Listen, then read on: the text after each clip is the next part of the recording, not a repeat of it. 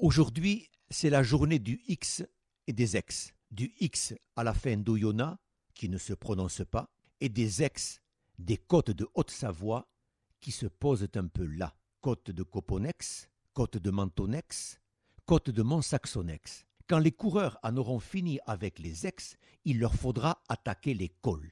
Des cols qui s'enchaînent depuis la commune de Sionzier jusqu'à l'arrivée au Grand Bornand.